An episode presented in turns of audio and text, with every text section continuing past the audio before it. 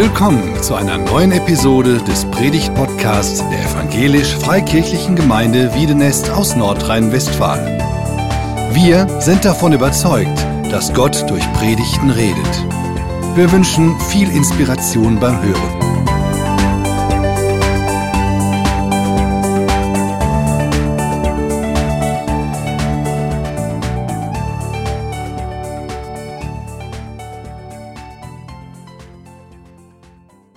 Ja, seid ihr eine jubelnde Gemeinde? Amen, Halleluja, genau. Ja, ich muss schon sagen, wir hören euch selten auf dem Hackenberg hier unten jubeln. Ne? So sonntags denken wir, Mann, jetzt ist 11 Uhr, jetzt muss doch die Post abgehen.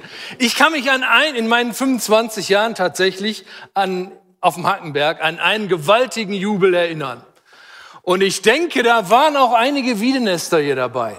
Und zwar war das äh, am 13. Juli 2014. Da waren wir mit einigen Personen, ich weiß nicht, 100 oder 150 gemeinsam. Und was haben wir gemacht?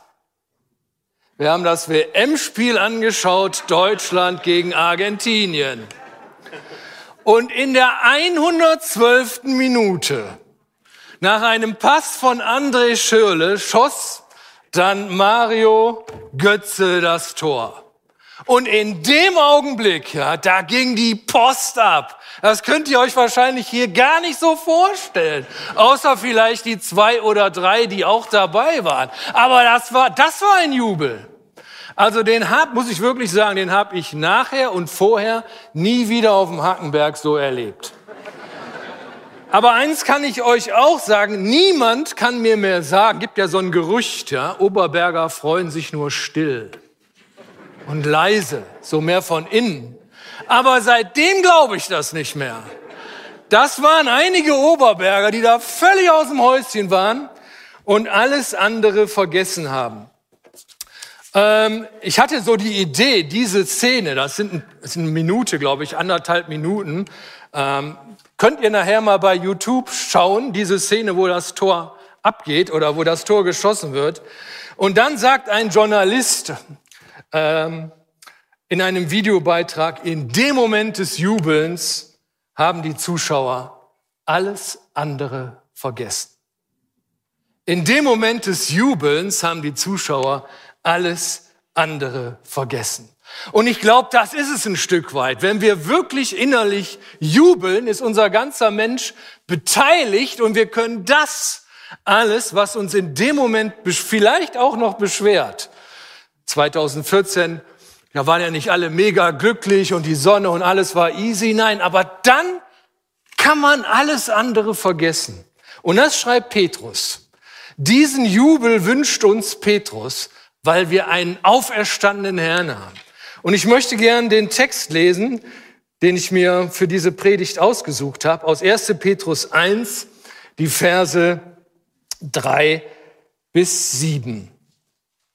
Gepriesen sei Gott, der Vater unseres Herrn Jesus Christus. In seinem großen Erbarmen hat er uns durch die Auferstehung Jesu Christi von den Toten ein neues Leben geschenkt. Wir sind von neuem geboren und haben jetzt eine sichere Hoffnung, die Aussicht auf ein unvergängliches und makelloses Erbe, das nie seinen Wert verlieren wird. Gott hält es im Himmel für euch bereit und wird euch, die ihr glaubt, durch seine Macht bewahren, bis das Ende der Zeit gekommen ist und der Tag der Rettung anbricht. Dann wird das Heil in seinem ganzen Umfang sichtbar werden. Ihr habt also allen Grund, euch zu freuen und zu jubeln. Amen, genau. Also wir haben so einen Grund zu freuen und zu jubeln in einer, in einer wunderbaren Art und Weise. Und jetzt schreibt er aber weiter, auch wenn ihr jetzt, auch wenn ihr jetzt nach Gottes Plan für eine kurze Zeit Prüfungen verschiedenster Art durchmachen müsst und manches Schwere erleidet. Denn diese Prüfungen geben euch Gelegenheit, euch in eurem Glauben zu bewähren. Genauso wie das vergängliche Gold im Feuer des Schmelzofens gereinigt wird, muss auch euer Glaube, der ja unvergänglich viel wertvoller ist, auf seine Echtheit geprüft, geprüft werden. Und wenn dann Jesus Christus in seiner Herrlichkeit erscheint, wird eure Standhaftigkeit euch Lob, Ruhm und Ehre einbringen. Die Geschwister damals, an, dieser, an denen dieser Brief ursprünglich geschrieben wurde, die hatten es nicht leicht. Aus einem Kommentar daraus lese ich so zwei Sätze, die so ein bisschen den Hintergrund beschreiben. Der Anlass zu diesem Brief gab die bedrängte und gefahrvolle Lage, in die sich die Christusgemeinden von Kleinasien durch die Feindschaft der heidnischen Umgebung versetzt sahen.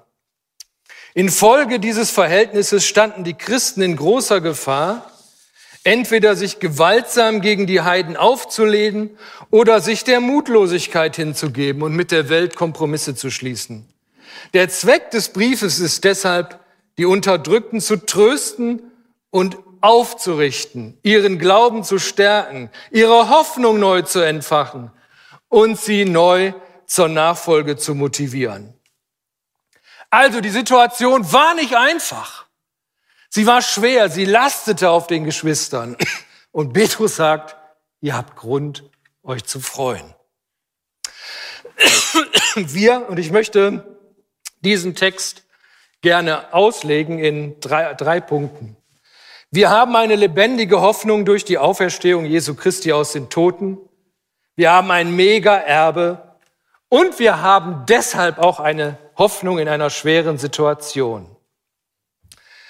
Wir haben eine Hoffnung. Du hast eine Hoffnung.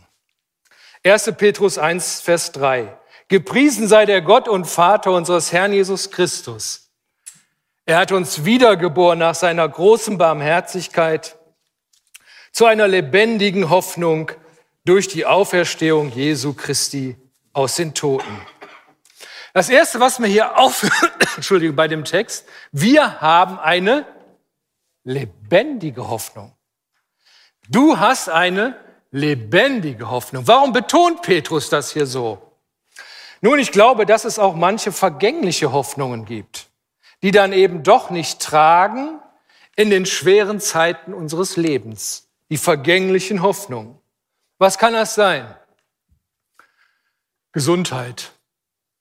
Heute ist sie da, morgen ist sie vielleicht nicht mehr da. Sie ist vergänglich. Schönheit ist vergänglich.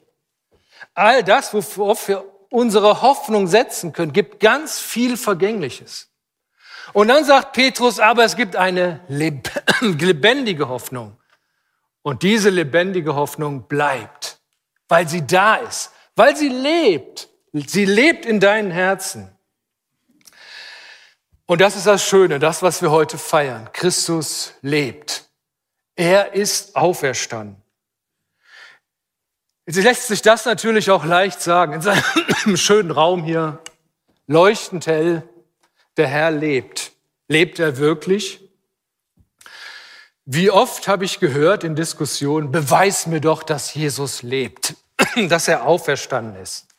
Beweis es mir. Dann will ich ja daran glauben. Oh, super, ganz vielen Dank, Christoph.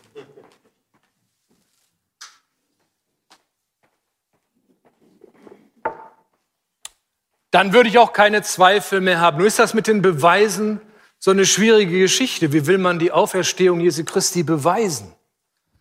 Naturwissenschaftlich kann man sie nicht beweisen. Denn wenn man das beweisen könnte, die Auferstehung naturwissenschaftlich, müsste man sie an jedem Ort und zu jeder Zeit wiederholen können. Das ist ein Problem, oder? Zeig mir mal hier, dass Auferstehung möglich ist. Beweise es mir. Das geht nicht.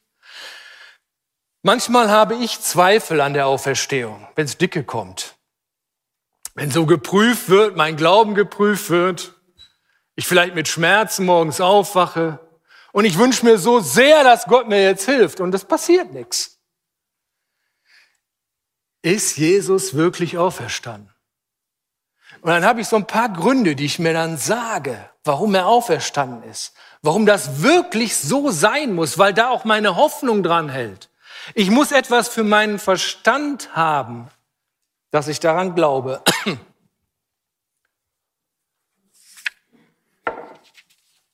Und eins, eine kleine Sache möchte ich euch gerne zeigen, möchte ich euch gerne vortragen, warum ich daran glaube. Ich gehe dann immer so sechs Schritte durch und dann weiß ich wieder, aha, es ist so wahrscheinlich, dass Christus lebt. Also ein kleiner Schritt, den ich euch heute gerne so mitgeben möchte.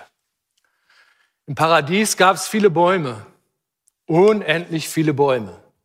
Zwei Bäume werden besonders erwähnt. Kennt ihr die? Baum des, der Erkenntnis des Guten und des Bösen und des ewigen Lebens. Und super viele Bäume und von einem durfte man nicht essen, Adam und Eva. Vom Baum der Erkenntnis des Guten und des Bösen. Interessant ist, von dem anderen Baum, da durften sie natürlich essen. Weil man hatte damals ewiges Leben. Also konnte man auch von dem Frucht des Baumes des ewigen Lebens essen. Es gehörte einfach dazu.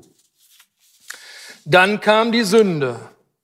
Und in dem Augenblick sagt Gott, der Baum ist jetzt für euch gesperrt.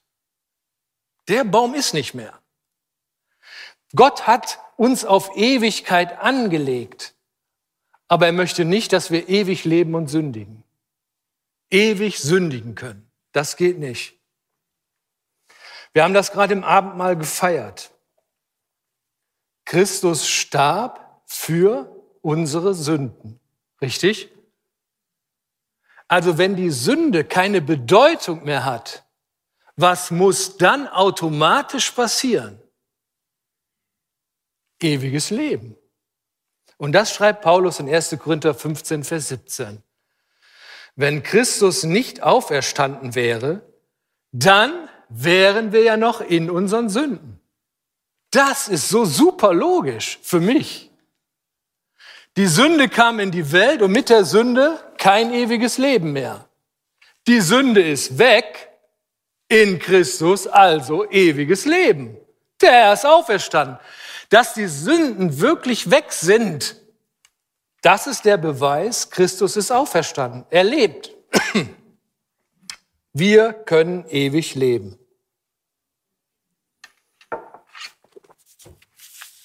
Was hast du dazu getan? Oh, schwierige Frage.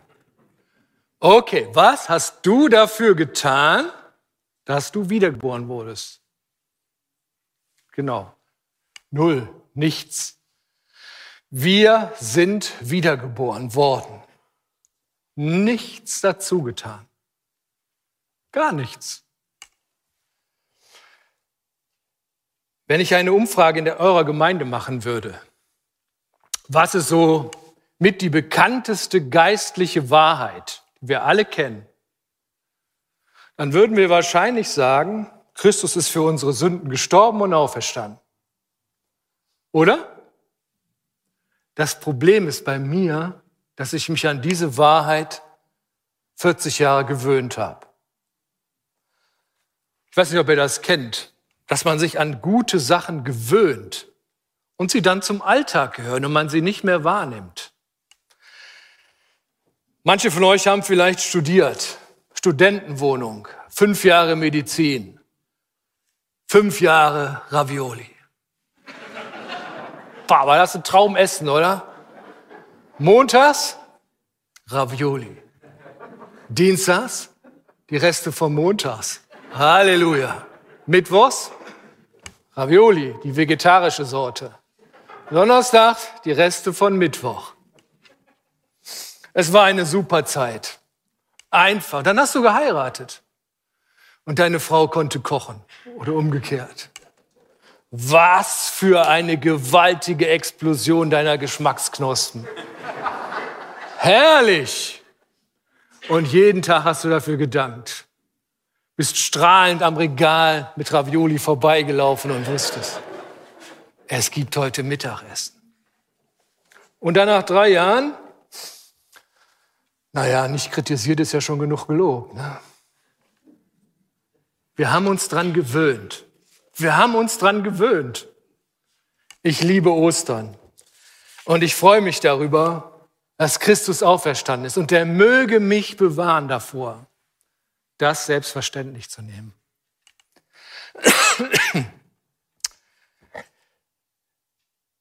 Das zweite ist unser gigantisches Erbe. Er hat uns durch die Auferstehung Jesu Christi von den Toten ein neues Leben geschenkt. Wir sind von neuem geboren worden und haben jetzt eine sichere Hoffnung. Die Aussicht auf ein unvergängliches und makelloses Erbe, das nie seinen Wert verlieren wird. Gott hält es im Himmel für dich bereit. Wisst ihr, was toll ist? Dass das Erbe schon da ist. Es ist schon da oben. Da geht nicht irgendwann ein Engel durch den Thronsaal und sagt, so in einer Woche kommt der Knut, wo ist denn sein Erbe? Muss da irgendwo rumliegen. Sammelt das mal zusammen. Es ist schon da. Es liegt bereit für dich. Es ist aufbewahrt für euch. Nicht versteckt, es existiert. Was für eine Freude. Stell dir vor, ein Notar ruft dich an am Dienstag und sagt, komm vorbei, ich habe ein Testament für dich. Dein reicher Onkel ist gestorben in Amerika. Und dann liest er dir vor und erzählt dir von wunderbaren Immobilien, von goldenen Aktien, die du alle Geschenke kriegst, wenn dieser Onkel stirbt. Was du in den Händen hältst, ist aber nur ein Testament. Du siehst das Erbe noch nicht, aber du weißt, du wirst es haben. Woher weißt du, dass es dieses himmlische Erbe gibt? Weil es hier drin steht. Hier steht es. Im Neuen Testament. In dem Testament für dich. Du bist Erbe. Und das ist ein besonderes Erbe. Es ist viel besser als aller irdischer Besitz. Denn allen irdischen Besitz wirst du nicht mitnehmen können. Garantiert nicht. Das geht nicht. Aber hier hast du ein Erbe, das mit drei Eigenschaften beschrieben wird. Es ist unverwelklich. Es hat kein Verfallsdatum. Es ist ewig. Hier hat ja jeder Joghurtbecher ein Verfallsdatum. Aber dies Erbe ist ewig, was du bekommen wirst. Es vergeht nicht, es ist unendlich und es ist unbefleckt. Da ist auch nicht ein bisschen was Schlechtes drin. Und das ist stark, dass du dieses Erbe, dass ich dieses Erbe etwas Gigantisches, Schönes bekommen wirst. Es wartet schon auf dich. Es ist bereit. Man kann es noch nicht sehen, aber du kannst schon davon lesen. Und der dritte Punkt, darin jubelt ihr also. Das ist das, was euer Herz mit Jubel erfüllen soll. So stark, dass du in deinen Prüfungen durchhältst. Und das finde ich so stark an der Bibel, dass Petrus hier schreibt, wie auch Paulus schreibt, wie ganz oft es steht, das Leben, die Nachfolge ist eben nicht leicht. Und man kann mit gesenktem Kopf durch die Welt gehen. Kopf nach unten. Und man spürt die Last der ganzen Not dieser Welt. Und man hat manchmal den Eindruck, ich kann das nicht mehr tragen. Und dann sagt Petrus hier, schau hoch. Kopf hoch. Nicht nach unten, sondern rauf. Zu das, was du bekommen wirst. Und da hast du eine Hoffnung auch in den schweren Zeiten. Du hast eine Hoffnung auch in den schweren Zeiten. Ich weiß nicht, was du jetzt erlebst, wenn du nach Hause gehst.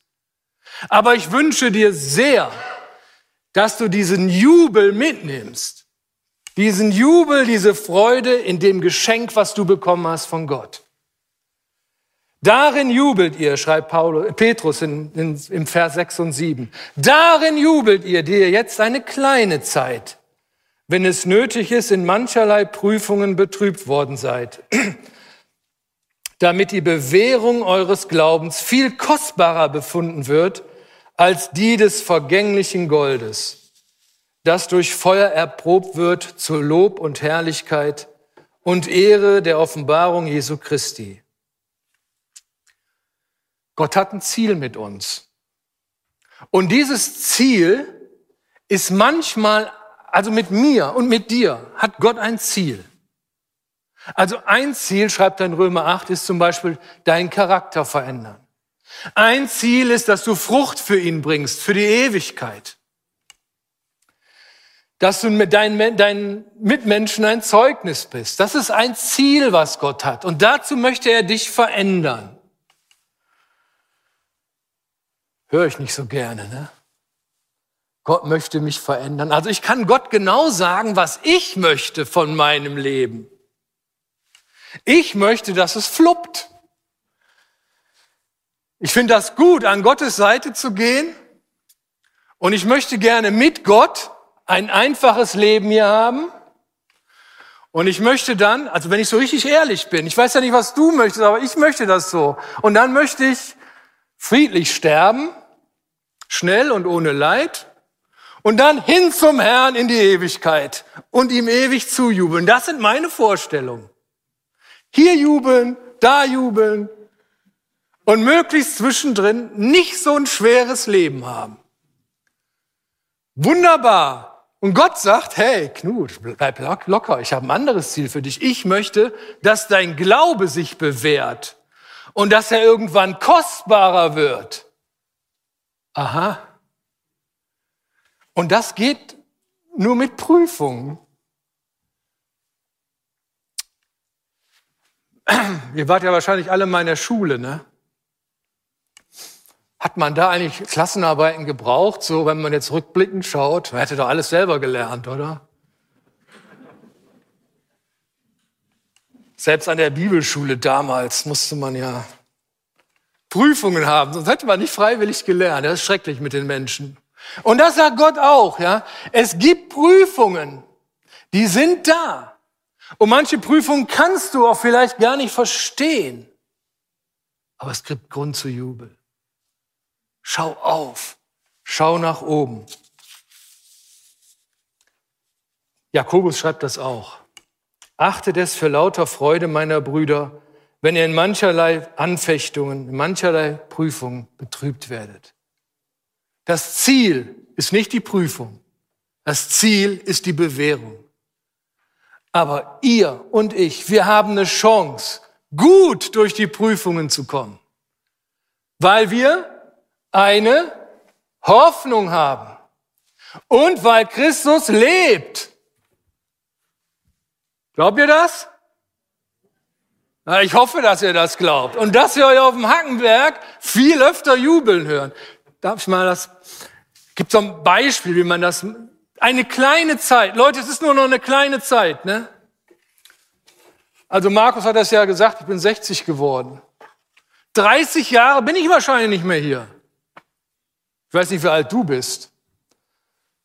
Also in 100 Jahren ist hier wahrscheinlich keiner mehr von der jetzigen Generation. Aber, und das wünsche ich uns, dass wir dann alle im Himmel Christus feiern. Halleluja. Eine kleine Zeit. Also, das ist hier unser irdisches Leben. Das ist die Länge oder vielleicht nur so. Es ist eine kleine Zeit, das sagt Petrus. Und was kommt dann? Wow, Ewigkeit. Und deshalb sagt er, hey Leute, die Freude hier ist viel größer als das kleine Stück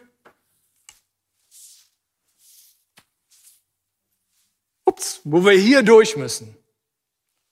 Darum freut euch und jubelt.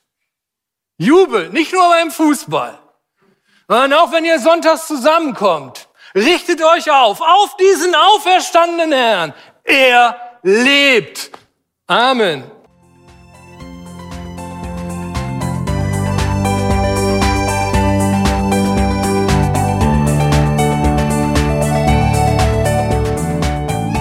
Sie hörten einen Predigt-Podcast der EFG Wiedenest. Weitere Predigten, Informationen zu Jesus Christus und zu unserer Gemeinde gibt es unter www.efg-wiedenest.de.